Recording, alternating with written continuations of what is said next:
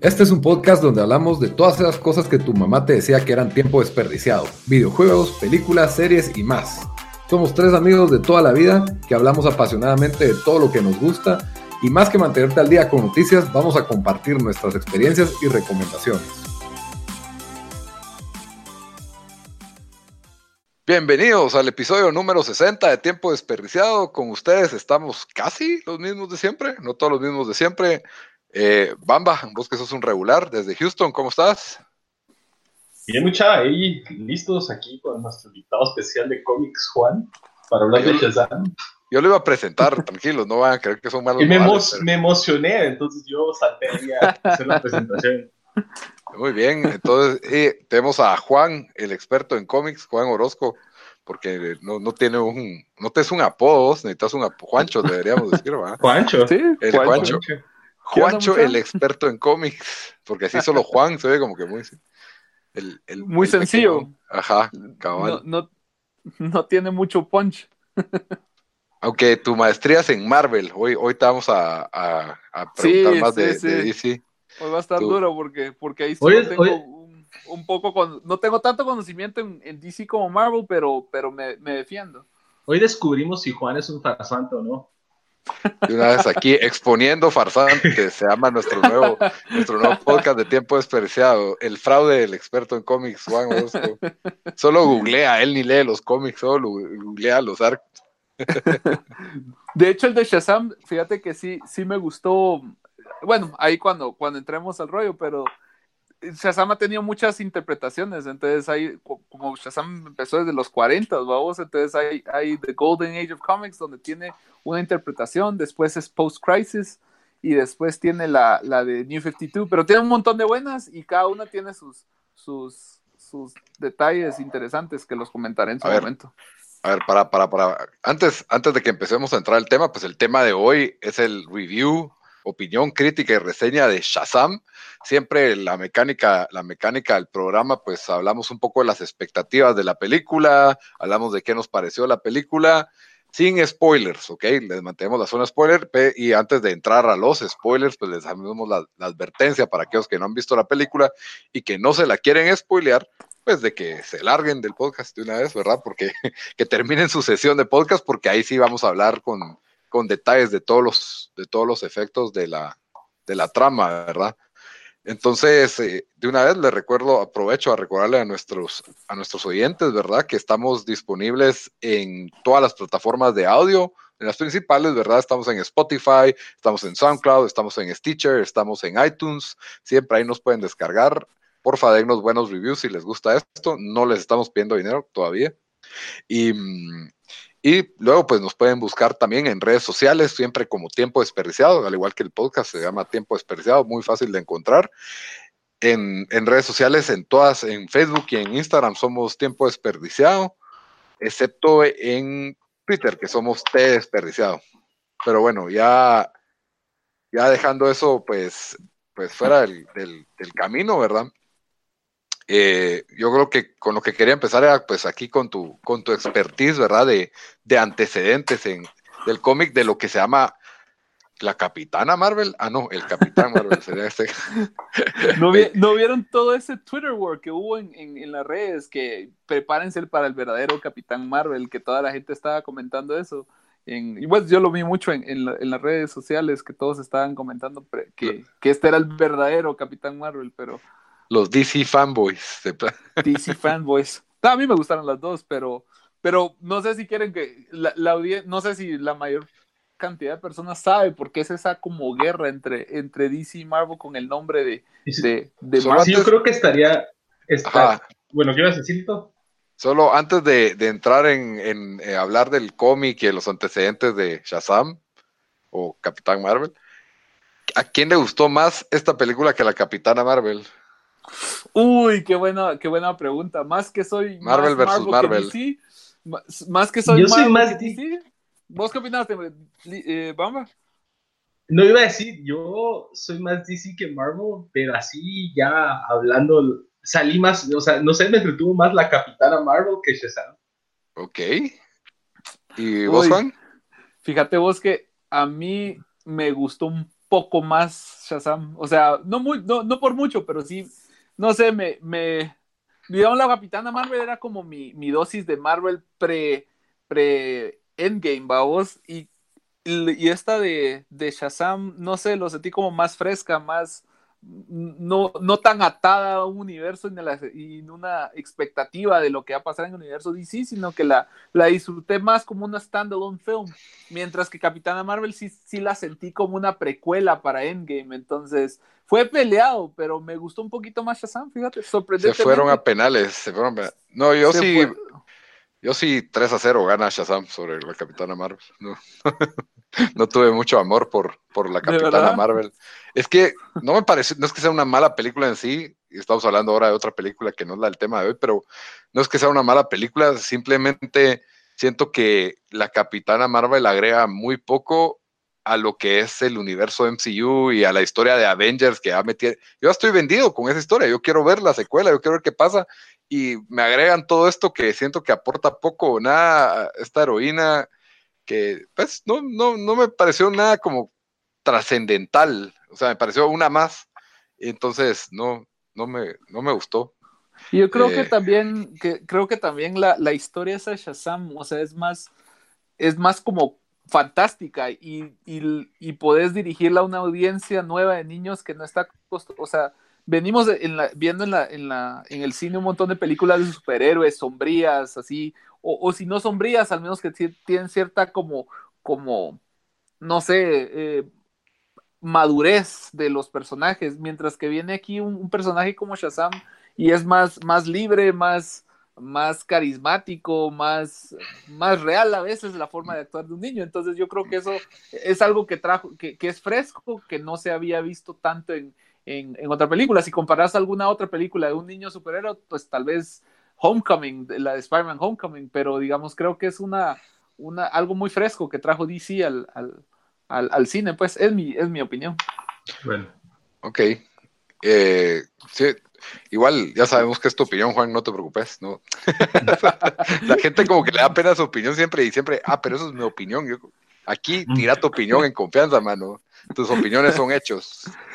Bueno, bueno. Bueno, bueno, bueno. Comenzando con los antecedentes, danos la, la cátedra ahí de, de, que es otra historia de 1941, que existe el Capitán Marvel. Eh, explícanos qué, la transición de los nombres, la confusión, todo esto. Bueno, pues lo que pasa es de que hay, hay dos, dos componentes que, que han influido en, en, la historia de Capitán Marvel. Digamos, originalmente fue publicada por Fawcett Comics. Eh, Fawcett Comics es una cómic que empezó como en 1919, 1920, es una, es una compañía que publicaba cómics y publicó una cómic que se llama Wiz Comics, que fue, ellos la, de hecho, Capitán Marvel o Shazam lo crearon en 1939, pero no lo publicaron hasta 1940. Entonces, cuando lo publicaron, la, empezó a vender muy bien, empezó a vender muy bien y la casa de DC Comics que publicaba Superman, pues vinieron ellos y para, para ellos eh, era una copia directa de Superman, ya que era un hombre con superpoderes, eh, tenía fuerza sobrehumana, eh, tenía muchas similitudes con, con, con, Superman y de hecho en la portada de su primera cómic él está tirando un carro, entonces como muchos saben, la de Action Comics, donde, la primera donde sale Superman, él está levantando un carro y lo está tirando y en esta pues también está tirando un carro y es muy similar. Entonces ellos demandaron a, DC, demandó a Fawcett Comics y, y, logró ganar el caso, de hecho. Entonces el nombre de Capitán Marvel no lo pudieron utilizar eh, por mucho tiempo, hasta como el 1972, cuando, cuando ya DC compró a, a, a Fawcett Comics. En ese interim, Marvel Comics tenía un personaje que le querían poner Capitán Marvel entonces, ellos aprovecharon el, la, laguna legal que hubo en ese momento y entonces ellos crearon su superhéroe y imprimieron sus, historietas. Cuando ya DC recuperó los derechos o, compró los derechos de, de, Captain Marvel o de Shazam, ellos publicaban las cómics como Shazam, pero en la historieta todavía le ponían Captain Marvel que causó una confusión fuerte, pero ese es el rollo. Entonces, para mí que no era tan, tan idéntico el personaje, pero así fue como, como surgió el, el conflicto entre los nombres de Captain Marvel de DC y Captain Marvel de, de, Marvel Comics. Pero no era tan idéntico con la Capitán, con el Capitán Marvel, decís vos, de, de Marvel.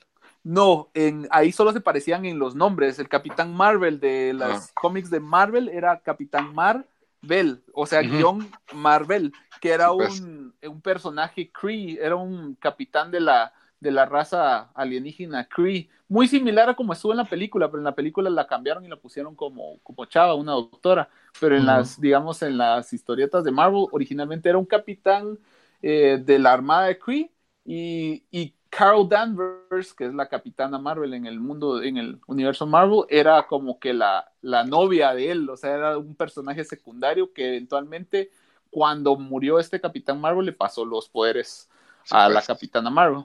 Pero regresando a DC Comics, por eso fue que había mucho conflicto, porque ya mucha gente asociaba el nombre Marvel con Marvel Comics. Entonces, ellos tenían ese problema. Entonces, en el 2011, cuando renovaron el New 52, ya le cambiaron el nombre en la cómic y al personaje a Shazam.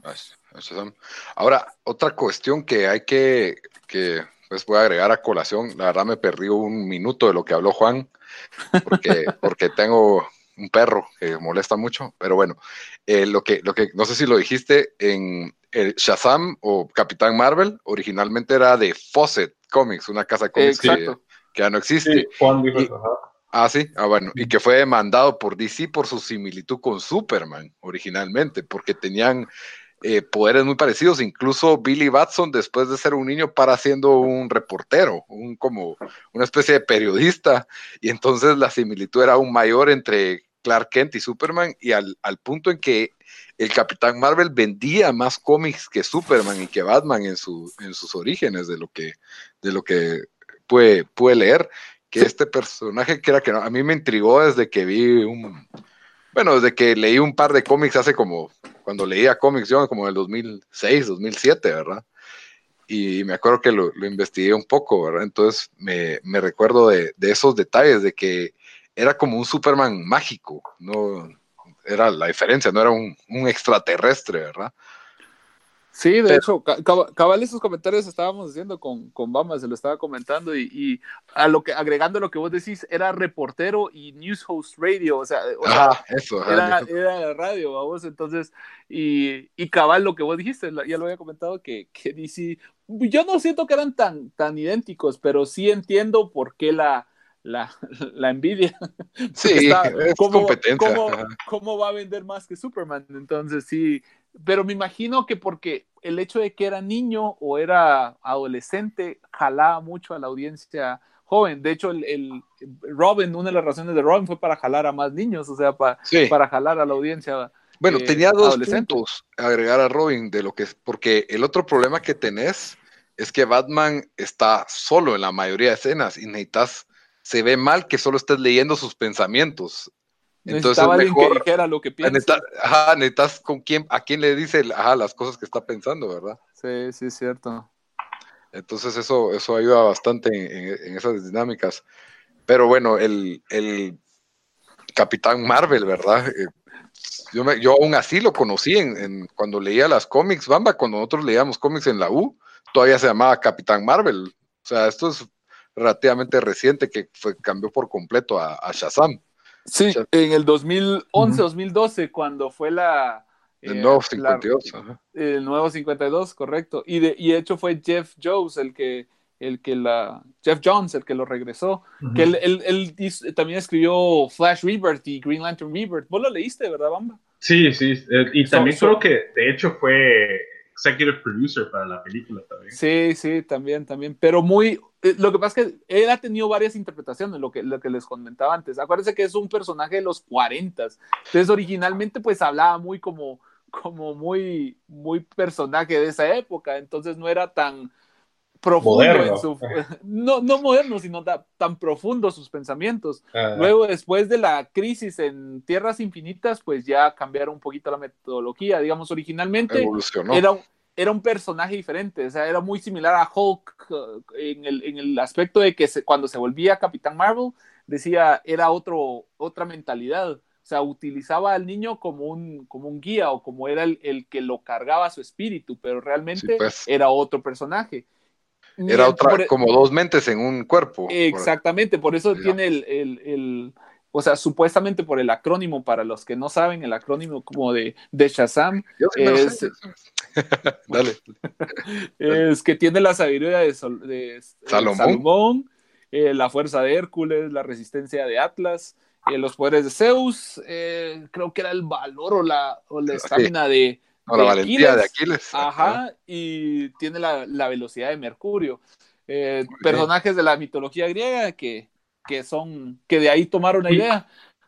Y me llegó bastante que, que sí, que eso también lo, lo platican en la película. Eso no es spoiler, pero sí que lo, que lo, le dan como que el tip of the hat a ese toque de, la historia. De es cierto, es, como, correcto, es cierto. Si, puedes decir el acrónimo de Shazam y las palabras que utiliza Linterna Verde para convertirse, puedes considerarte un fan de un fan de cómics. Si no, por favor, deja de llamarte eso. Retírate. Todavía puedes recitarlo, Bamba. In, in brightest day and darkest night, no evil shall escape my sight. Ah, me falta un pedazo. y espérate, ¿cómo era? Ya, ya no somos fans. In brightest day and darkest night, no evil shall escape my sight. Beware my power. Beware my power. Green, Lantern's light. Green Lantern's light. Ahí está, sí está, sí. Tenía que... sí. Era, era nuestro test si, si estábamos sobrios, era nuestro test de sobriedad en la universidad. Esa, esa ah, nos faltó un pedazo. Es, eres Green in brightest day and blackest night, no evil shall escape my sight. Let those who worship evil's might beware ah, my power. Green Lantern's light. Ya sabía yo que algo nos faltaba. Sí, sí. Es que en vivo, ¿cómo que se me olvidan? Se me olvidan estas cosas en vivo.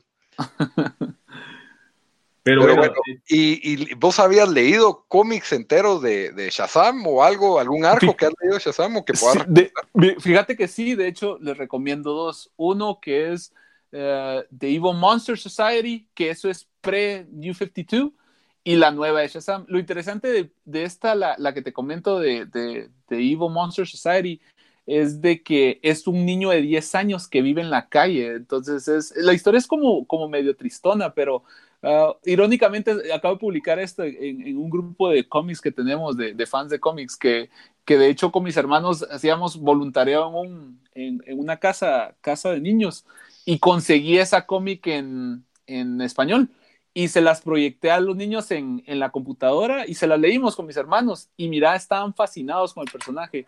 Yo creo que esa fue cuando realmente me gustó mucho el, el personaje de Shazam porque, o sea, cuando sos niño y, y, y, te sentís que no tienes poderes o que, o que la vida es dura obviamente estos niños tenían una vida mucho más dura que la mayoría de nosotros, el, el, ver un personaje con el que te puedes relacionar y ves que a pesar de tener una vida compleja muy, y, y, llena de, de, problemas fuertes, aún así busca el hacer el bien o usa su, su bondad para, para el bien de los demás, pues hasta es inspirador, fíjate vos. Entonces, eso fue el primer momento que realmente me, me enamoré del personaje y espero cuando esté un poquito más grande mi, hijo leérselo. Yo creo que ya medio le entiende, pero, pero es una muy bonita cómica, esa se la recomiendo mucho. The, The Monster Evil Society, creo que es la, la, sociedad monstruosa del mal, creo que es la, la, la, traducción. Si pueden encontrarla, es muy buena. Y la versión nueva de New 52 de, de, de Jeff Johns, que salió en el 2011, esa salió en cuando salió The New 52 de um, Justice League esa era como una segunda historia. Entonces me parecía mal porque yo siento que él merecía su propia cómic, que ya sale ahorita, pero yo creo que la conseguís en paperback. Y hay un par de tiendas aquí en Guate que de hecho creo que la tienen. O sea, les estoy dando publicidad gratis a los de Robot, Robot Comics, por cierto, pero, pero ahí les va. Yo creo que ahí en la zona 4 tienen Robot Comics y ahí la pueden conseguir. También Kingdom Comics he leído un par de veces que tienen ahí en línea y y Kirby Comics, Kirby Comics, el, el chavo es buenísima onda, se lo recomiendo con, con, con, este chavo, es muy bueno, él tiene venta en línea, eh, lo pueden contactar en Facebook, pero esas dos se las recomiendo muchísimo a la, a la audiencia. ¿Y vos, Bamba, habías leído algo? La verdad que no, más que, o sea, nada directamente con él, eh, como pues como, un cómic de él como tal, o sea, sí lo leí como parte de varios diferentes arcos, creo que sale en Kingdom Come, creo que también en algunos de los Crisis también, pero nada como él como punto focal. La verdad, era un personaje que no me llamaba tanto la atención como por ejemplo un Green Lantern o Batman o, o algunos otros, eh, pero no sé, ahora que Juan lo está recomendando, tal vez lo voy a checar. Yo me recuerdo de un arco que leímos de World's Finest, de Batman y Mm, Superman. Esa y es que, buena, sí. Y que se pelean contra Hawkman y Captain Marvel y que Sí, Captain buena. Marvel es el de rival de. Superman y, y Hawkman el de, el de Batman. Pero el truco, porque aparentemente siempre dicen que Superman es vulnerable a la magia. Para la magia. Y me acuerdo que lo que hicieron fue que, que Batman se disfrazó de Superman y Superman se disfrazó de Batman, una cosa así. Y así Sí, los fue muy buena. Ah, fue, fue muy bueno, a mí me encantó. Sí, tenés razón, World's Finest, tenés razón. de, de Bueno. World's Finest es, es muy, muy bueno cómo, cómo se logran librar cada uno de, de- de su rival. Muy, muy recomendado. Pero bueno, yo creo que con eso pues ya cubrimos lo que es el, el área de, de cómics de lo que era Shazam y que antes se le conocía como el, como el Capitán Marvel. Y, y creo que si algo hizo bien esta película es que respeta el, el material original, ¿verdad? Entonces eh, en- en mu- hace como que muchos tributos, incluso el, el personaje de Billy Batson a cada rato dice Holy Molly, que es algo que he notado que, Sí, que es cierto. a cada rato el Billy Batson de, de los cómics y, y de la caricatura, pero ya entrando en lo que es la película, Bamba, Bamba y Juan, o empecemos por Juan porque es el invitado, ¿qué expectativas tenías vos de Shazam antes de, hablar de la película? ¿Qué esperabas vos de esta película? Mira, yo originalmente, cuando, o sea, al principio dije, bueno, va a ser buena, pero DC no ha sido muy bueno en, en cumplir mis expectativas. Entonces, no, no, cuando escuché que iba a salir, dije, tiene potencial, pero ojalá no la caguen. Eh, y de repente vi los trailers y me gustó mucho. Fíjate vos, sí me llamó la atención. Mi hijo súper feliz que miraba a Shazam, como pasan, los, los bombardean con trailers en el cable, pues pa- ca- ca- pasó un mes diciéndome, papá, vamos a ver Shazam. Ah. Eh, ento- no, en serio, todos los días yo llegaba. mi había y decía, anticipación. "Papá, vamos a ver Shazam. Entonces, eh, o sea, había, había cierta anticipación ya cuando vi los trailers y empecé a leer los reviews en línea y decían muchas cosas positivas de que era como ver Big, solo que para superhéroes, que Zachary Levi, el, el personaje, el, el actor, inter- nació para interpretar Shazam, que, que regresaba a, a- a lo que debió haber sido Superman. O sea, leí ese tipo de comentarios, entonces yo iba con una expectativa sumamente alta. Cuando, bueno, no sé si, si puedo decir cuando la vi, Quedémonos en expectativa ahorita. Quedémonos en expectativa. ¿Y Bamba? Eh, pues yo la tenía dentro de mi lista de más esperados del año, creo que en seis. Cabal. La teníamos a los dos, ¿verdad? Ajá. Eh, y especialmente después de Aquaman, que, eh, bueno, empezó con, eh, al menos desde el punto de vista de, de la crítica, empezó con Wonder Woman, pero después Aquaman, que recibieron reviews más del lado favorable que algunas de las otras películas de DC. Y especialmente Aquaman, que me gustó bastante, fue muy entretenida. Tenía una expectativa un poquito, pues, un poquito alta, no, no diría súper alta, no estaba esperando una, una obra de arte, pero sí que iba a ser buena. Eh, y creo que después no ayudó que la recepción de, de los críticos eh, as- había sido, pues, por lo general so- eh, muy positiva también. Eh, entonces eso como que me dio el, el, el dreaded hype, el como que sobre hype de la película. Y con eso entré pues al cine con todo, todos los reviews positivos y con mi expectativa. El 93% de Rotten Tomatoes. Cabal. sí, tenía más alto que Capitana Marvel. Cabal. Y mm, yo me recuerdo que uno de los primeros posts que hicimos en el grupo de tiempo desperdiciado en Facebook eran las fotos del disfraz de Zachary Levi usando el traje. Yo me recuerdo que la Mara se estaba burlando de eso. Se Estaban burlando de Sí, que qué sí, mal cierto. miraba, que no sé qué. Y que se puso algodón o padded suit, decía la gente. Ajá, que estaba muy Ajá. inflado el traje. Y, y a mí no me molestó en ese entonces la, cómo se miraba el traje, porque sé que en postproducción y con tonos todo se para viendo un poco diferente o lo arreglan. Cuando vi el trailer me encantó el traje, o sea, la forma en que se mira el traje y cómo, o sea, la, las, la animación que tenía me dejó a mí con, con bastante con bastante anticipación, por, por eso es de que igual que vos, Bamba, la tenía en mi top 10 de películas más, más anticipadas. Sí, no me gusta sí. ver reviews, no me gusta ver nada antes de ver la película. Yo todo lo, una vez miro la película, me trago todo lo que es reviews, hype, o sea, ni el, no me gusta ni ver el score en Rotten Tomatoes antes de entrar a ver una película, para que no, no me influencie mi, mi, mi anticipación. Pero sí, eh, siempre tengo una anticipación un optimismo cauteloso cuando se trata de DC porque no es la primera vez que nos dan un buen trailer y la película resulta no ser no ser tan buena como el, como el trailer que promete. Para mí, el mejor trailer que ha hecho el DCU era el trailer de Man of Steel y, fue, una, fue una decepción realmente. Entonces, Justice League, pues yo no prometía tanto ya para ese entonces. Igual Batman vs. Superman también prometía mucho para mí y, fueron igual Suicide Squad, películas bastante, decepcionantes, ajá. Uy, Suicide Squad, pero tenían buenos, pero en trailers, pero en trailers se miraban bien. la vendieron bien. Ajá, sabían vender bien. Ya cuando salió Justice League ya nadie les creía nada y el trailer de Justice League no se miraba bien, entonces... Por eso es de que siempre... Pero Aquaman creo que le dio un respiro para mí nuevo a DC, que si bien la crítica no lo apreció tanto, a, mí sí. Y, eh, y, ahorita pues la crítica sí apreció bastante Shazam. Creo que hay, hay bastantes factores en, en la apreciación de la, de la crítica que hacen que Shazam haya salido, salido bastante, bastante favorable. Y entrando en lo que es en lo que es la película, creo que lo que lo que ayuda en las críticas a Shazam es el, el hecho de que se siente una película dirigida a niños, o sea, se siente una película infantil. No, ya no me sentí yo como que esta película no está dirigida a alguien como yo, aunque si bien saben que personas de mi edad eh, van a apreciar este tipo de, de, de cine de superhéroes, ya no me sentí como que el principal enfoque de la película, sino como que quieren que se la pase bien el niño de 10 años, ¿me entendés? Es como que la edad ideal, siento yo, para, para ver estas películas, ¿verdad? Sí, sí, entre los 9 y 12 años creo que es, es, la, la, edad ideal. Sí, y entrando en lo que, bueno, la película pues la dirigió este David F. Sandberg, que no es un director que tenga tanto reconocimiento, él es famoso por haber dirigido películas de horror. La que lo pone en el mapa es esta película de Lights Out. No sé si alguno de los dos la vio. No la he visto.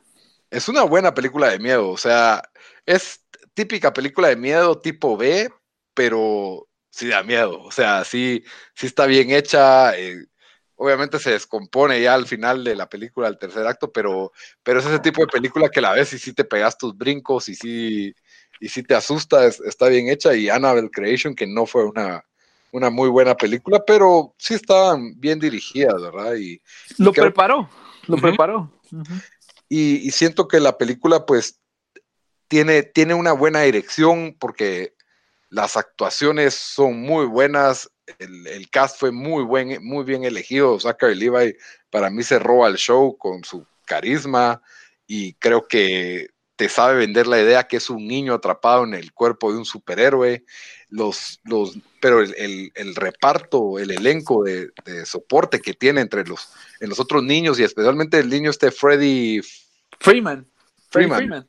Ah, Freddy Freeman, que es un niño que había salido en It, me pareció que hace súper bien su trabajo de, es un niño con inseguridades y que, que tendría todo niño que tiene una, discapacidad, quiero decir, un defecto físico, ¿verdad? De que no, puede, no puede caminar bien. Con capacidades diferentes. Capacidades diferentes, ese es el, término, el término adecuado. Y que encima de, pues, son niños que viven en un hogar, en un hogar adoptado, ¿verdad? De, de, niños adoptados, ¿verdad? Que vienen de, muchos hogares del Estado. En, en general, la película tiene ese tono light de risas, tiene bastante comedia, tiene bastante comedia física como dirigía más a los niños. Y donde pues a mí me chocó un poco es estos eh, estos monstruos que salen en la película que son, no es ya como spoilers Lito. Esto ya es de spoilers. Para mí no es, no es mm. spoiler porque es como una descripción del, del villano simplemente es eh, obviamente no están en los trailers pero sí los es como un como una recomendación a las personas que están oyendo esto para ver si la van a ver o no. Si tienen un niño muy pequeño, les va a dar miedo. O sea, un niño pequeño normalmente le va a dar miedo, pero contanos tu experiencia, Juan, con tu, con tu hijo. Bueno, mi, hijo tiene tres años y medio y, como muchos que, me conocen y, lo, me siguen en redes sociales verán que mi hijo eh, le encantan los superhéroes. Entonces él pasó un mes pidiéndome ir a ver Shazam. Entonces finalmente decidimos ir con mi esposa pero yo prefiero que la vea en inglés, e igual a él le gusta verla en inglés, entonces la vimos en inglés, pero como la conseguimos ya algo tarde, como a las nueve de la noche, entonces ya estaba que se dormía. pero por verla estaba con los ojitos abiertos. Cuando eh, la película, o sea, es, muy buena y como dice Lito, o sea, está dirigida a niños, pero yo creo que la, el background o la, eh, la experiencia del director como, como en películas de miedo, pues sí trajo unos personajes que son los, los siete pecados capitales personificados en monstruos, que son lo que le da el poder al malo, eh, salieron ahí y sí son bastante gráficos, o sea, sí tienen, sí son, son bastante eh, impresionante el, efecto, eh, el efecto especial y sí son tenebrosos hasta cierto punto. Mi hijo, no sé si es por la forma en que jugamos o como hemos platicado, mi hijo es tranquilo, o sea, sí hizo carita que, que sí lo impresionó, pero ahí estábamos con mi esposa, nos vimos los dos así como, híjoles, esto como que no la pensamos bien antes de traerlo, pero tranquilo, o sea, aguantó la película, no se puso a llorar y después en la noche tranquilo, pero nosotros le platicamos, o sea, le explicamos, no, esos, esos son, son muñecos, son como monstruos y, y él los ve como dinosaurios, entonces, ah, ok, y sin ningún problema, pero mi hijo porque lo hemos, lo hemos creado así para que, no se impresione con ese tipo de cosas. Ahora bien, yo tal vez no recomendaría llevar a un niño de, después de esa experiencia de unos de menos de cinco años a ver esa película, porque sí, eh, los monstruos lo siento algo fuertes. Entonces, personalmente no nos afectó, pero yo creo que a un niño de unos cuatro o cinco años podría darle un poquito de miedo. Solo para que sepan, eh, la película es PG-13, así que voy a llamar a una trabajadora social para que investigue a Juan por ahí. para, porque a, tu hijo solo le faltaban 10 años para poder ver esta película. Pero no, de hecho, PG-13 tiene que estar acompañado del, papá o de la mamá. Sí, claro, claro. Pero no es recomendable para menor de, de 13, de acuerdo al estándar de, de Estados Unidos, ¿verdad? Sí, sí, gracias, Lito, por ponerme en mano.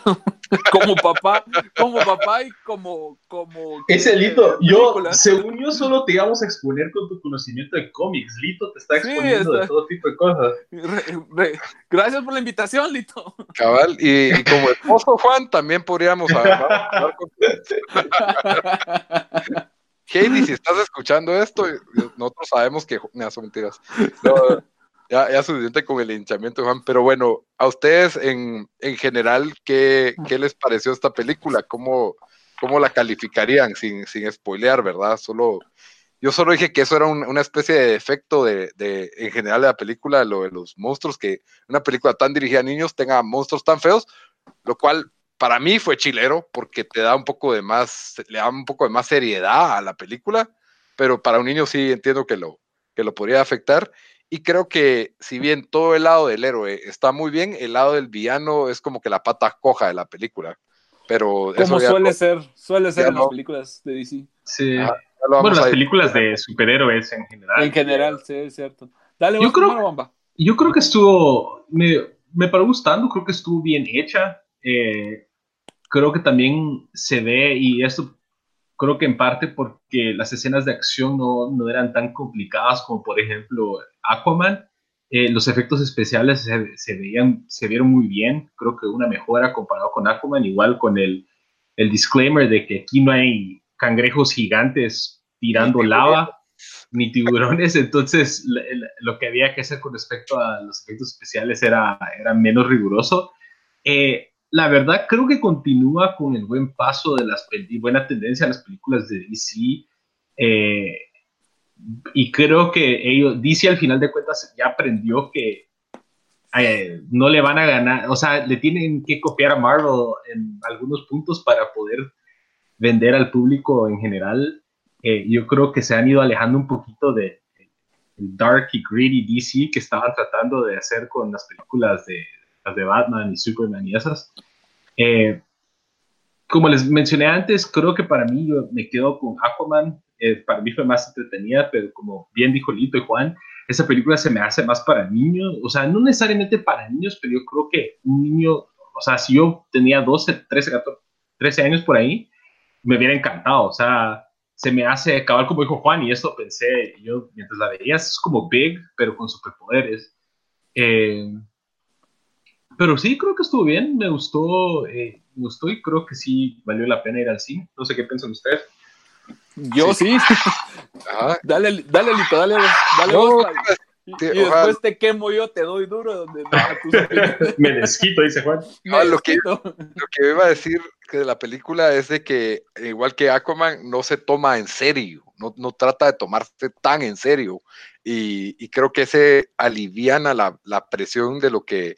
Porque siento que Marvel sí se toma en serio su historia, tiene una historia de bastante peso y te lo tratan de aligerar con, con diálogos chistosos de los, de los personajes.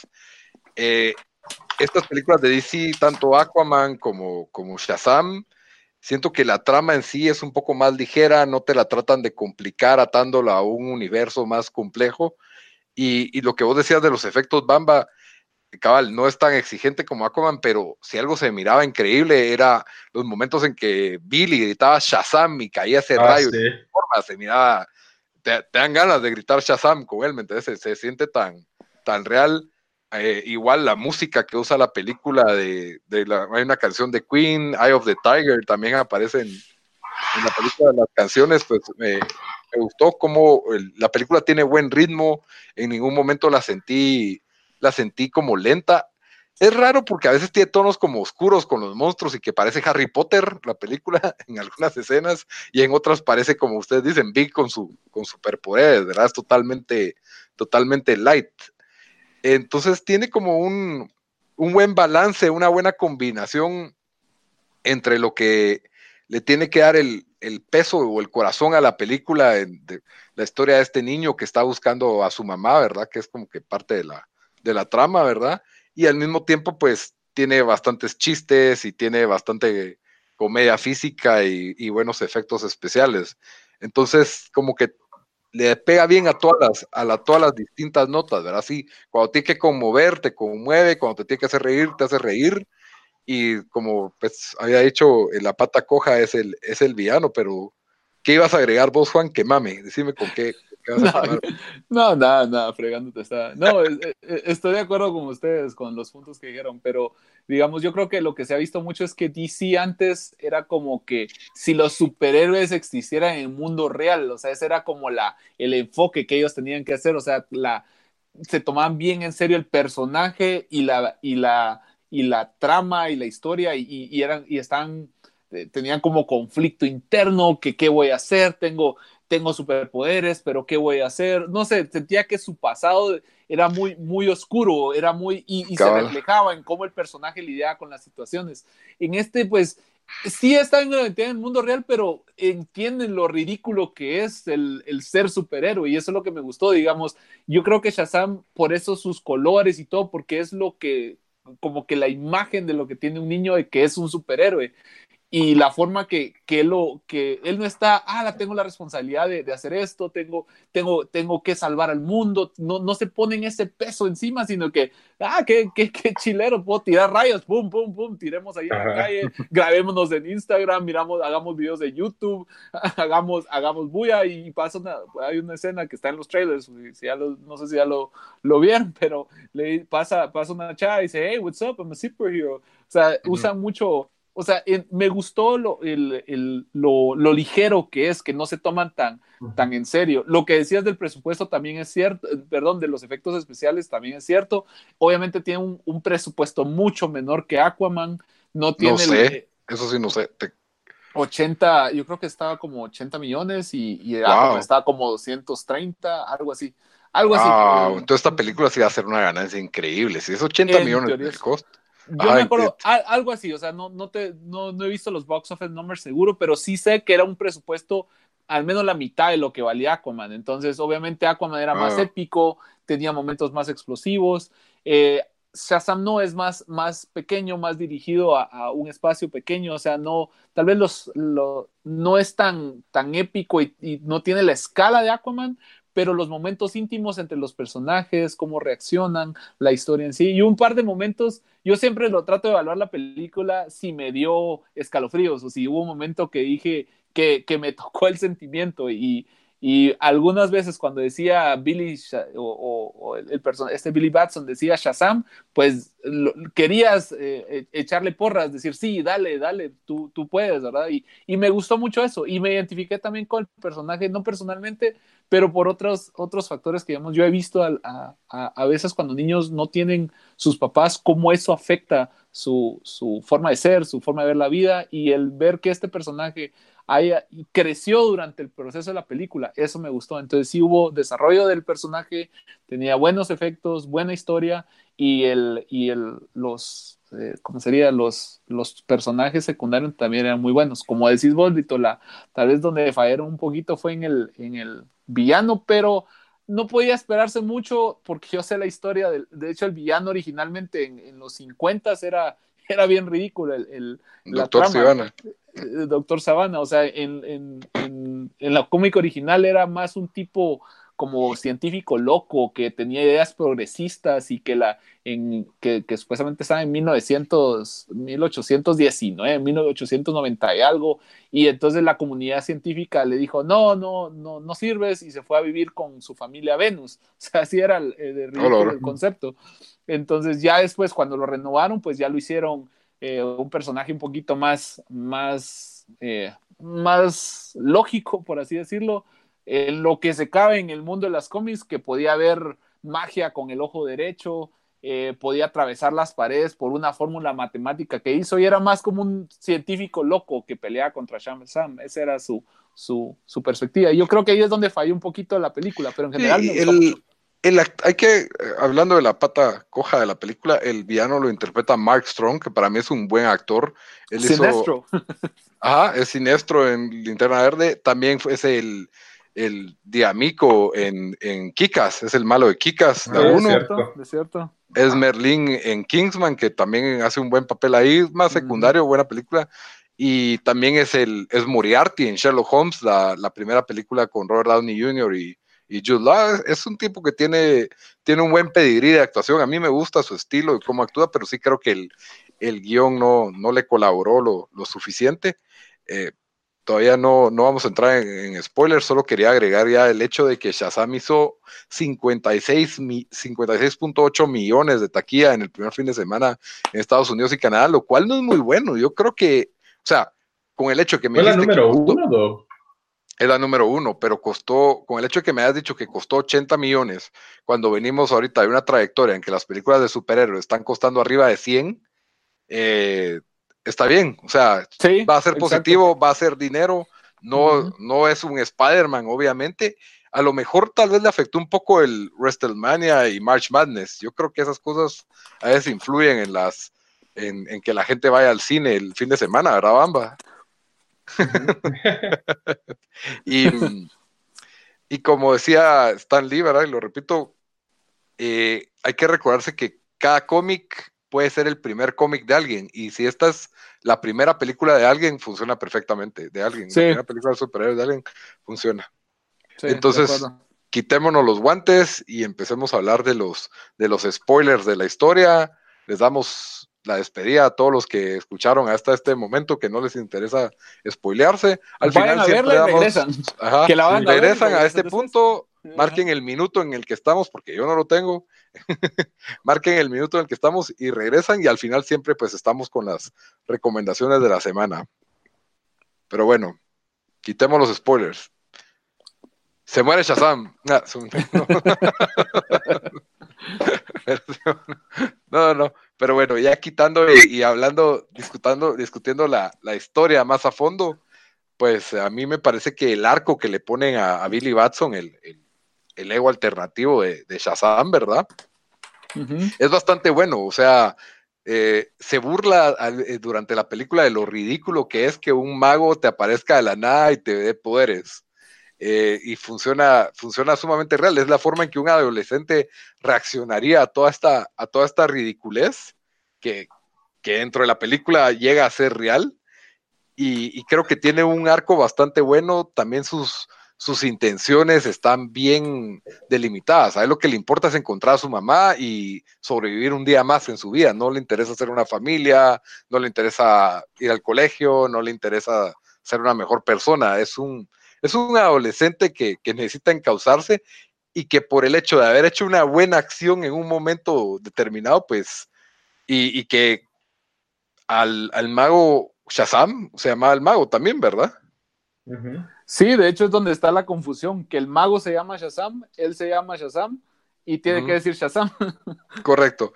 El mago em, como que está haciendo audiciones o tiene un sistema para encontrar al verdadero héroe. Está haciendo la voz versión superhéroe. Cabal, cabal. Entonces, pero como el villano se adelanta, pues tiene que improvisar y lo mejor que pudo encontrar pues fue este niño de corazón puro, entre comillas, que se llama, se llama Billy Batson. Billy Batson. Pero fíjate que es interesante porque dijeron durante el proceso de que no era, o sea, él, le dice al mago, no vas a encontrar a nadie así, porque el, el mago quiere alguien como que perfecto, que, que sea la, personificación del bien. Entonces Billy Batson le dice, de hecho él dice, yo no soy esa persona, o sea, y no sé si vas a conseguir a alguien que, sea así. Me parece muy, un toque muy realista que le pusieron e interesante la historia. Y, y, creo que en contraste, el villano, que es la primera escena de la película, lo que, lo que llegamos a ver, su arco es como que un poco más débil, incluso hasta cierto punto no terminas de empatizar con sus intenciones y lo que hace un buen villano es de que digas, wow, tiene su punto de vista claro, como Thanos, por ejemplo, ¿verdad? Este villano tiene una mala experiencia de niño y solo nos brincamos 30 años después, él sigue afectado por esta misma mala experiencia y sigue resentido por esta mala experiencia y quiere ser muy poderoso, lo cual es bastante genérico. Hasta sí, me dio risa que la motivación fue bien light, porque todos tenemos malas experiencias en nuestra niñez y no todos somos súper. O sea, no sé, se, sintió como que weak.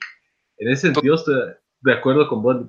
Y totalmente, yo creí que su motivación era iba a resentir a este mago o a Shazam porque se moría el papá en el accidente y de ahí nos muestran que el papá no se murió en el accidente, simplemente pues perdió la, quedó, quedó incapacitado para caminar, o sea, usa silla de ruedas este, y, y, aparentemente el papá no tuvo dinero para mandar a terapia a su hijo para que borrara este, este pasaje fantasioso, ¿no? El, el niño se queda traumado de que lo que él vio era real y que, y que de alguna manera tiene que investigar con todos los recursos del mundo para, comprender qué fue esa experiencia que él tuvo con el, con el mago Shazam, ¿verdad? Donde se comprobó que él no era digno de ser, de tener el poder de Shazam, ¿verdad? Pero qué buen punto el que pone Lito, o sea, creo que hubiera, si le hubieran metido un poquito más a la historia, creo que hubiera sido una motivación un poquito más profunda. Lo que vos decís, que él hubiera estado resentido con el mago o con Shazam por haber perdido a su papá cuando al final lo mata, pues entonces no tiene tanto sentido. Pero para ser, para, mira, yo siento también de que el, villano es Dale porque el personaje también es Dale. Lo, bueno, Loki también era, era, un personaje débil y las películas lo volvieron muy, muy interesante, pero, pero de, en sí el personaje de Savannah mm, es uno de los, de los principales, es como el ex Luthor más o menos de, de Shazam, pero el verdadero villano para mí o el, el archienemigo de, de Shazam es Black Adam. O sea, y la historia para ahí lo tira. O sea, de hecho lo referenciaron al, al principio, cuando estaban contando la historia. Cabal, que hay uno que se revela.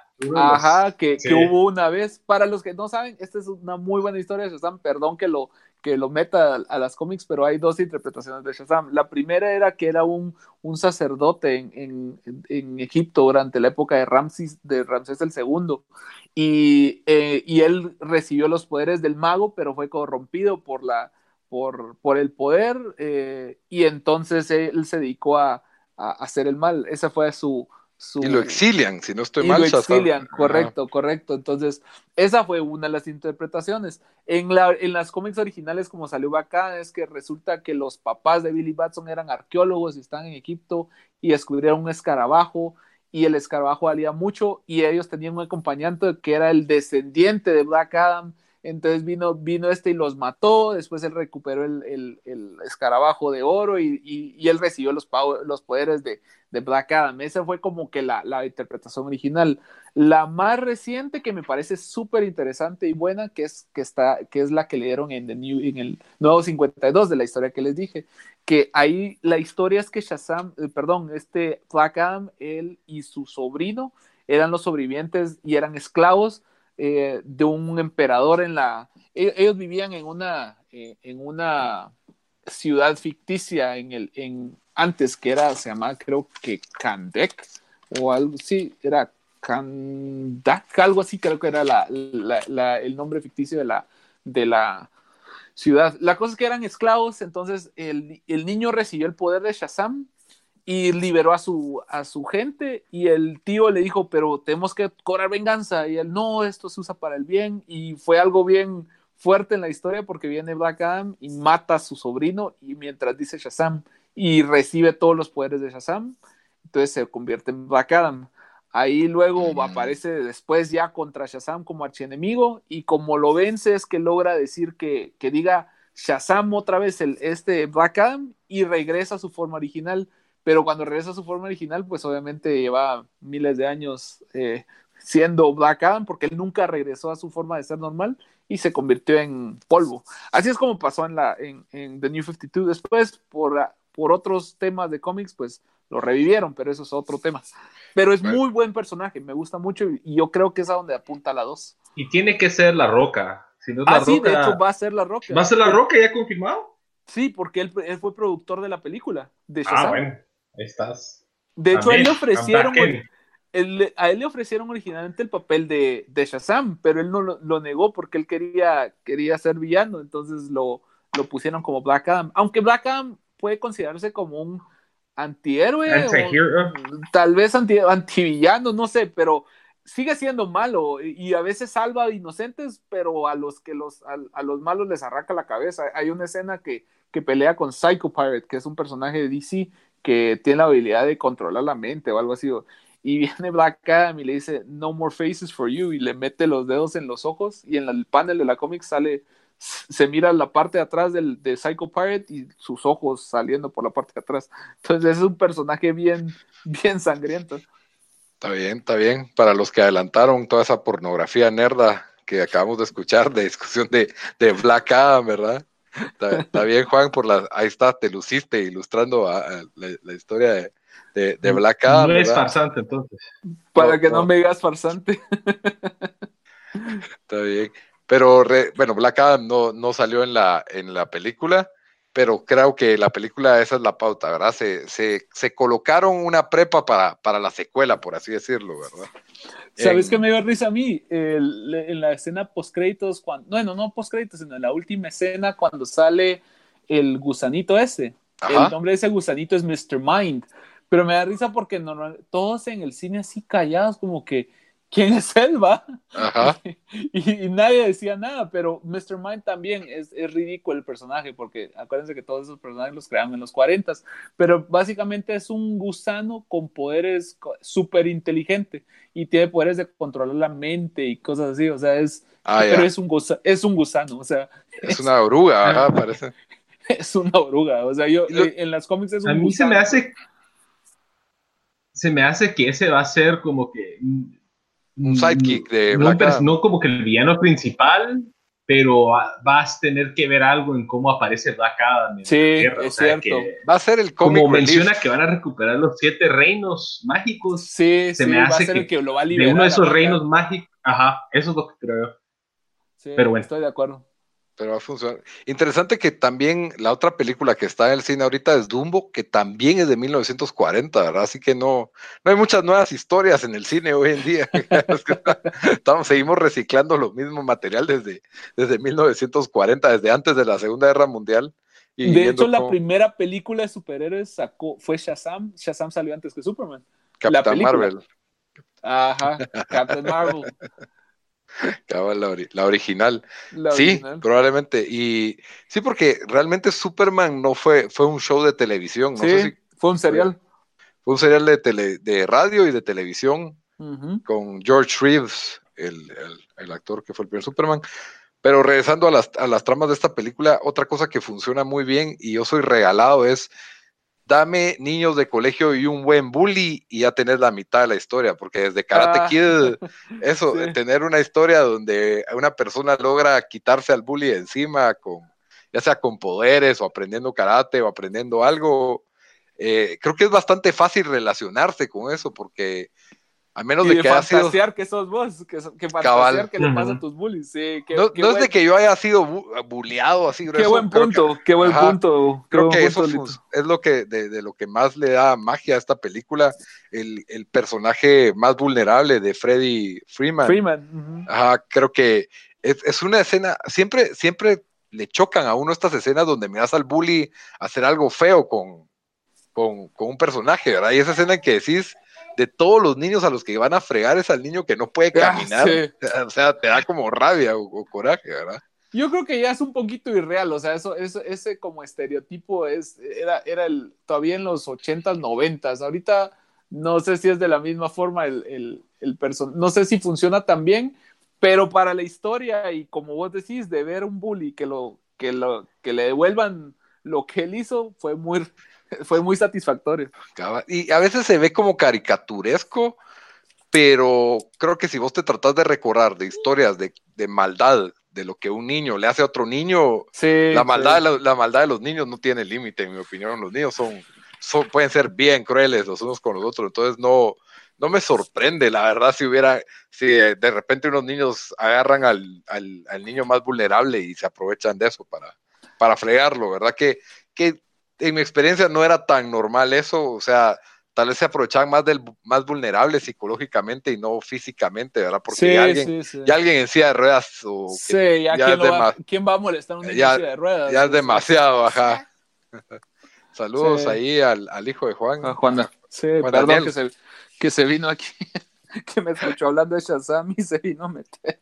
A ver, que Juan Nadiel nos diga cómo grita Shazam, yo quiero oír. ¿Grita como dice Shazam vos? Grita Shazam. Shazam. Ay, ya no está aquel, ya no está aquí. no, te, aplastó, no te aplastó, Juan. Las 250 libras de puro músculo. Ah, no te cayó el rayo a vos, no te electrocutó. Qué bueno que no se fue la luz, ¿verdad?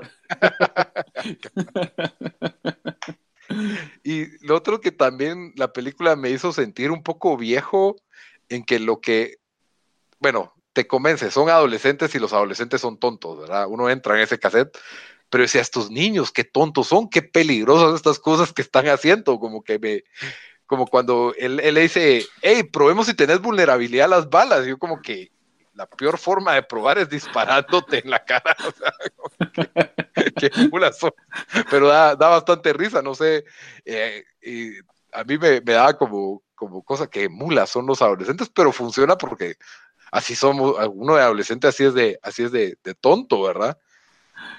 Fíjate que yo leí, no me acuerdo dónde leí, pero alguien dijo que, que, muchas veces en el cine interpretan a los personajes jóvenes o a los adolescentes o a los niños automáticamente como tontos, pero no, lo que pasa es que tienen, son igual de complejos que los adultos, pero la forma en que la demuestran, pues obviamente no es la correcta porque no tienen la experiencia ni el conocimiento para hacerlo de manera correcta, pero entendés sus intenciones, pero la forma en que lo hicieron, pues obviamente son, es así como bien reckless. Es, entonces, entendés, y chistoso que lo decís porque, o sea, yo antes miraba películas de niños y decía, yo me ponía en el lugar de los niños, ahora en el, en el lugar de los papás, digo yo, ¿cómo dejan que estos niños hagan esto? O en el caso de la, de la mamá, o sea, yo como papá no podía, no podía creer cómo una madre podría hacerle eso a su hijo, vos. Ah, sí, horrible, esa escena sí fue, fue eh, Sí, desgarradora, o sea, pero le, le, da valor a la película, me, me, siento que le da profundidad y le da sufrimiento al personaje, ajá. Y, y, me gustó porque, digamos, después ya, ya vos decís, él dice, no, lo necesitas más que yo. Y él después, cuando él se enfrenta al malo, sabiendo que puede morir, porque obviamente cuando lo acaba de conocer al malo, se, se, se, muere de miedo. Dice, yo soy un niño, o sea, no me voy a poner a pelear contra este malo. Se esconde, uy, es algo lógico que haría que era un niño. Pero ver cómo a pesar del miedo se levanta y se le pone de, de frente, porque están amenazando a su familia, me pareció un, un excelente toque y le da valor al personaje. Sí, completa el arco, completa el arco. Completa el arco. Y sabes qué parte me gustó mucho, que, que es una mulada, pero cuando están en el aire y están discutiendo, entonces Shazam está como unos, no sé, 100 metros del ah, aire. pues. Y el malo estaba a decir, voy a acabar con su discurso, su discurso, su monólogo de, de Evil vamos. Y, y, y, y, Shazam solo así, no te escucho, no sé qué decís. Ajá, va, claro. Esa parte buenísima. Muy buena, funciona muy bien. Y yo creo que aquí es donde entramos, eh, tal vez para acelerar un poco, porque ya nos tardamos, uno de las, para mí que fue escenas o puntos más controversiales que en su momento no me gustó para nada, es que todos se vuelven Shazames, toda la familia. No sé qué pensaron ustedes de ese, de ese pedazo en que... Como fan de los cómics, me gustó, porque de hecho él, él en la, en la cómic de Nuevo 52 se basó mucho la película en eso, así es, digamos, el hecho de que él puede compartir ese, ese poder, es, y en las cómics así sucedió, de hecho el primer, lo, lo raro va a ser cómo les van a poner nombre, porque originalmente ellos tenían nombres de Captain Marvel, entonces Freddie Freeman era Captain Marvel, Captain Marvel Jr. Y la Mary era Mary, Marvel. Entonces, ¿cómo se van a llamar? No sé, pero me, a mí sí me gustó, fíjate, el hecho de que él compartió su poder y el ver a todos esos personajes actuar, a mí sí me gustó, siento que le dio un valor un poquito más agregado a la película. Es una de las cosas que a mí sí me gustó. ¿A usted funcionó, Bamba? Eh, yo la verdad no sabía ese, ese giro en el cómic. Eh, yo creo que no, no, me, no, me ofendió, por así decirlo. Fue un poco raro, pero ahora que Juan está explicando que lo sacaron directamente del cómic, pues al menos no fue algo que ellos se fumaron por quedar ahí vengo para incluir a todo el grupo. Eh, y como te digo, yo creo que si vas con un grupo de niños y tus amigos del colegio, ah, uno dice, ah, yo soy Shazam, yo soy este, sí, Freddy Freeman, yo soy la chavita esta. no sé, yo creo que estuvo bien, no me afectó. A mí sí me afectó cuando lo vi. Y, y cabal dije, ah, la gran, ahora todos son Shazam, y entonces ese poder es permanente o solo es cuando él se los da. Y, y es lo que me molesta de Spider-Verse. A mí me gusta que el superhéroe sea único y si se puede juntar con otro superhéroe está bien, pero que, que tres Supermanes o que hayan cinco Spider-Mans o que hayan cinco Shazames, como que lo devalúa.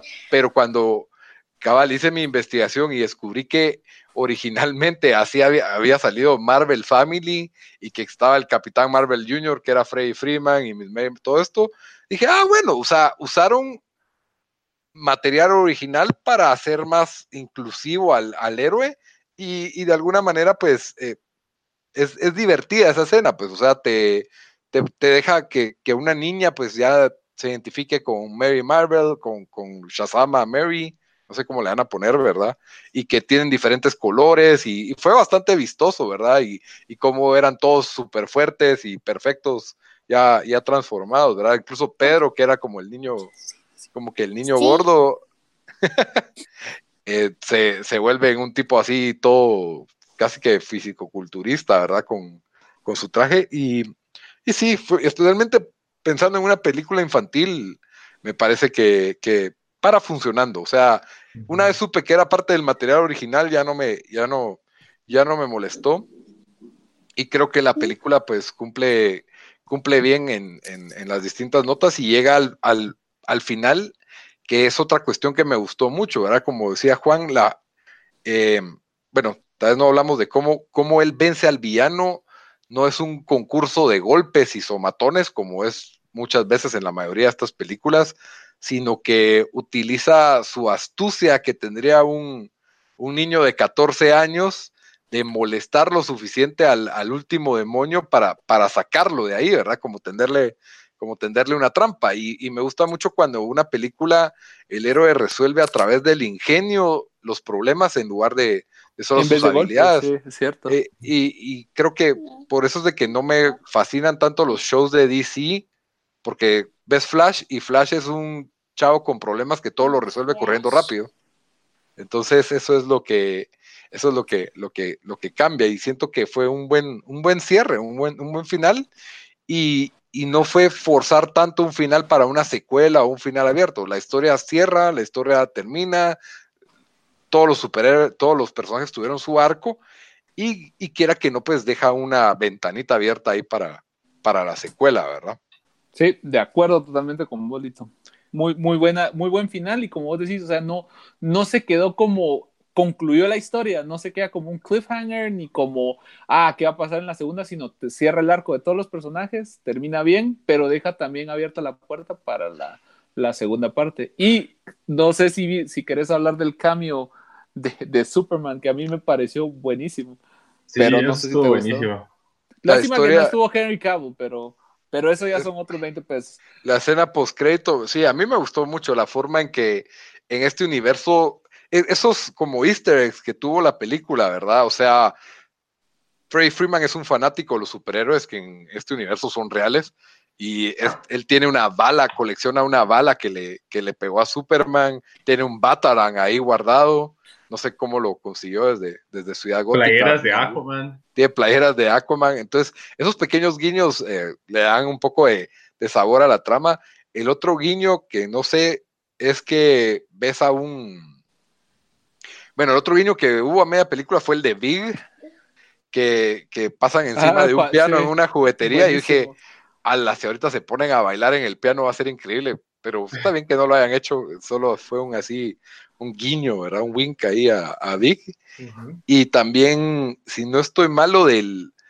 Vi, vi que era recurrente el tema de, del- de un tigre de peluche. Ah, sí, mira, pues. y esa es una referencia a aquí a el experto Tony. en cómics, a eh, Toki Tony, ¿cómo se llama? Talkie Tony, Ah. Tony, que es un tigre que, que de hecho es el que e, es, es del grupo de la familia de Shazam, que es un tigre que habla, que, que es como la, la mascota del grupo, pero es un tigre que habla. Y es bien ridícula la historia cuando miras las cómics, porque hay una cómic donde el tigre realmente es un tigre, pero habla como humano, camina como humano y se pone un traje y empieza a caminar a la par de Shazam. Y en, la, y en el panel dice, conozcan a, Ton, a, a Talkie Tony, es, y es mi amigo el tigre que habla. O sea, es básicamente, pero, pero es por eso la referencia. Y el guiño final, pues fue el de la escena esta con, con Superman que llega a la cafetería del colegio. Y, y me encanta cómo, si bien Shazam tiene su reverencia, el, el héroe, héroe es el papá de todos, es Superman, ¿verdad? Que es donde debe de estar. Así como fanático de Superman, me, gustó, me gustó bastante el, el respeto. Y a mí no me molestó que no estuviera Henry Cavill, nunca lo, lo he admirado, o nunca, cuando es el Superman que menos me gusta, entonces, la verdad me gustó que solo se viera así, el Pero hubiera, cuerpo, el, conect- el- el disfraz. hubiera conectado el universo, o sea, me hubiera gustado, tal vez, tal vez tiene sus deficiencias, eh, el, el, obviamente Man of Steel y, y Batman vs Superman, pues tiene enormes deficiencias, pero yo no creo que ha sido culpa de Cabo, o sea, yo siento que es la, el, la dirección y el, y el Pero- guion, pero hubieran conectado, siento que hubiera sido bonito porque hubieran conectado al universo con la cara de Superman y con, con, con Ok. ese personaje. ¿Qué Hubiera vos, preferido un cambio- plan es seguir, Un cambio de Jason Sí. Momoa, eso hubiera preferido Sí. yo. porque yo creo que si el plan es seguir con un nuevo Superman, no valía la pena regresar a Hen- Henry Cavill, pero tal vez a Jason Momoa o incluso a Gal Gadot y tener a, a, a Exacto. Maravilla. Ajá. Yo, yo creo que es por la referencia que hicieron antes, como le dijo cuando estaban los bullies, va a decirle, sí, va a venir a comer Superman con, contigo, le dijeron, entonces por eso lo pusieron, pero bien fácil. Eh, yo creo que lo que decís vos es cierto, ah, Lito, o sea, como que querían traer a Superman porque es como el, el, el, el, ícono de ese universo. Superman obviamente va Ahora- a ser el, el, el, el Iron Man de ese universo, pero no lo podían hacer porque tenían... No, el Iron Man va a ser Batman, el Iron Man tiene que ser Batman. Bueno, sí, sí, o el Capitán América de ese universo. Si aquí quieres. sí, exacto, por ahí. Ahora, pensando, ya terminemos ahorita con Shazam, pensando que va a haber una secuela que ya discutimos de Black Adam, pero yo creo que es importante esto, que ya es, si bien no hacer una película de Liga de la Justicia, es que aparezcan otros héroes en, en otras películas, y creo que Marvel lo ha hecho muy bien, o sea, Iron Man aparece en una que otra película, eh, la- Doctor Strange. Doctor Strange hace cambios en Thor muy buenos. Sí, Ah, sí, sí. ¿Con qué, qué héroe quisieran que apareciera en Shazam 2? Aquaman. Para mí, Aquaman. ¿Bamba? Ah, no sé porque eh, eh, no sé porque no hay un Batman, no hay un Superman, entonces todavía no sabemos qué. Pero de los que hay, o, que, o, o fantaseando de que viene una nueva película de Batman, de Batman. Me que gustaría que nos dieran un tease de una posible película de Green Lantern. Ah, bueno, pero un timo para la secuela. O sea, vos decís que Green Lantern aparezca en cambio. No, en un- esta. Uh, Ajá, un como tease o un no necesariamente un timo, pero solo un como wow, tal vez van a ser Green Lantern o algo así, que nos Pero- den pero- como un sign.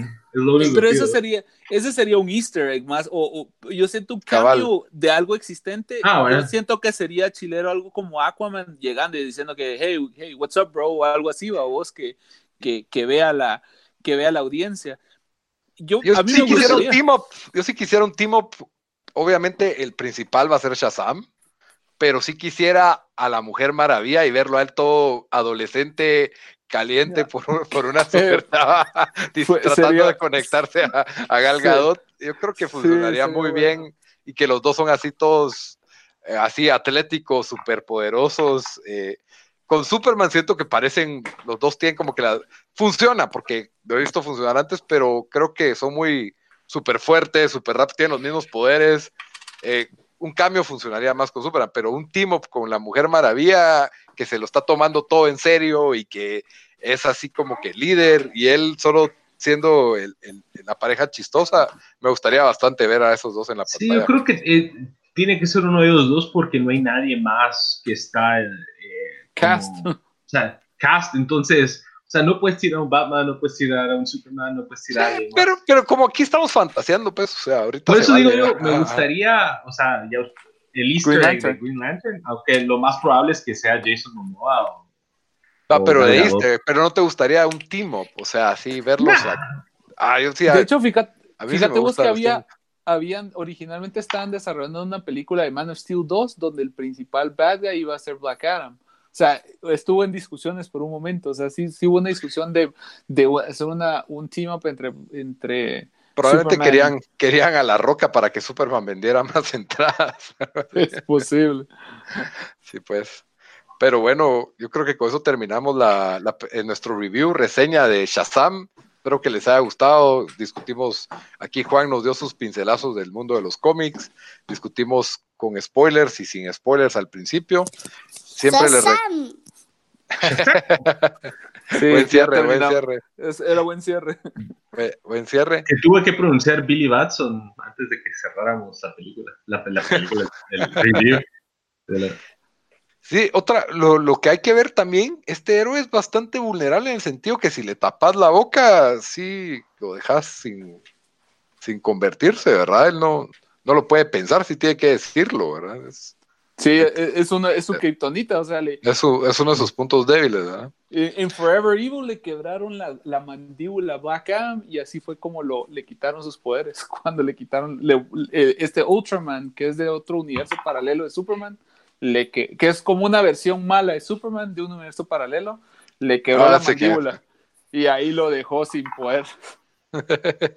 pues sí. Pero bueno, entonces, como siempre, terminamos nuestro episodio con las recomendaciones de la semana. Eh, empiezo con Bamba y si ahí quieres agregar vos una, Juan, con mucho gusto. Ok, así rapidín, eh, voy a recomendar una serie de FX que se llama Baskets, es una comedia eh, protagonizada por Zach Galifianakis, eh, de fama de, Hangover, eh, y este, ¿cómo se llama? Este Louis Anderson, que entonces se trata que Zach Galifianakis interpreta a dos hermanos gemelos, uno es un payaso es una persona que fue a estudiar para ser payaso francés en, Francia, que sea, su personaje de payaso se llama Renoir, pero fracasa en la escuela de payasos y tiene que regresar a California, donde se vuelve un, un payaso de rodeo. Y el hermano, y el hermano que se llama Dale, que los hermanos se llaman Chip and Dale, que es chistoso. Dale es, es un como, él, él es un como, trabaja en uno de esos como community college, como escuela técnica de esas que anuncian en la televisión en Estados Unidos. Se supone que es el exitoso, pero es así, no es mucho más exitoso que él y la mamá de ellos es, Louis Anderson. No sé si ubicas a Louis Anderson. Sí, sí. Él, él, él está vestido de mujer y él es la mamá de ellos dos. ah, ok. está, está buenísima. Hay creo que tres temporadas. Eh, ¿Dónde está? ¿En, eh, en Hulu. Ah, en Hulu. Ah, pues, todo lo de FX está en Hulu. Hulu que no está disponible para Latinoamérica, lamentablemente, pero si tienen el VPN hack ahí. Pero de hecho hay muchas series de, Netflix que las, que, de Hulu que las pasan en Netflix. Runaways está en Netflix. Pero se tardan en llegar, o sea, no están al día. Pues. Eso sí, eso sí, eso sí. Sí, y la verdad está bien chistoso, son episodios como de 20 minutos, 25 minutos, y, y la verdad sí me ha impresionado tanto. El, uno de los co-creadores es Louis C.K., que está cancelado, pero pues eh, se nota ese tipo de humor en, esa serie y, también Zack Galifianakis, que es solo con verlo es chistoso. Entonces, la verdad lo recomiendo bastante. Muy bien. Juan, ¿tienes alguna recomendación? Eh, yo creo que hiciste una review vos en su momento, no sé si lo has hecho, de The Marvelous Miss Maisel. ah, sí.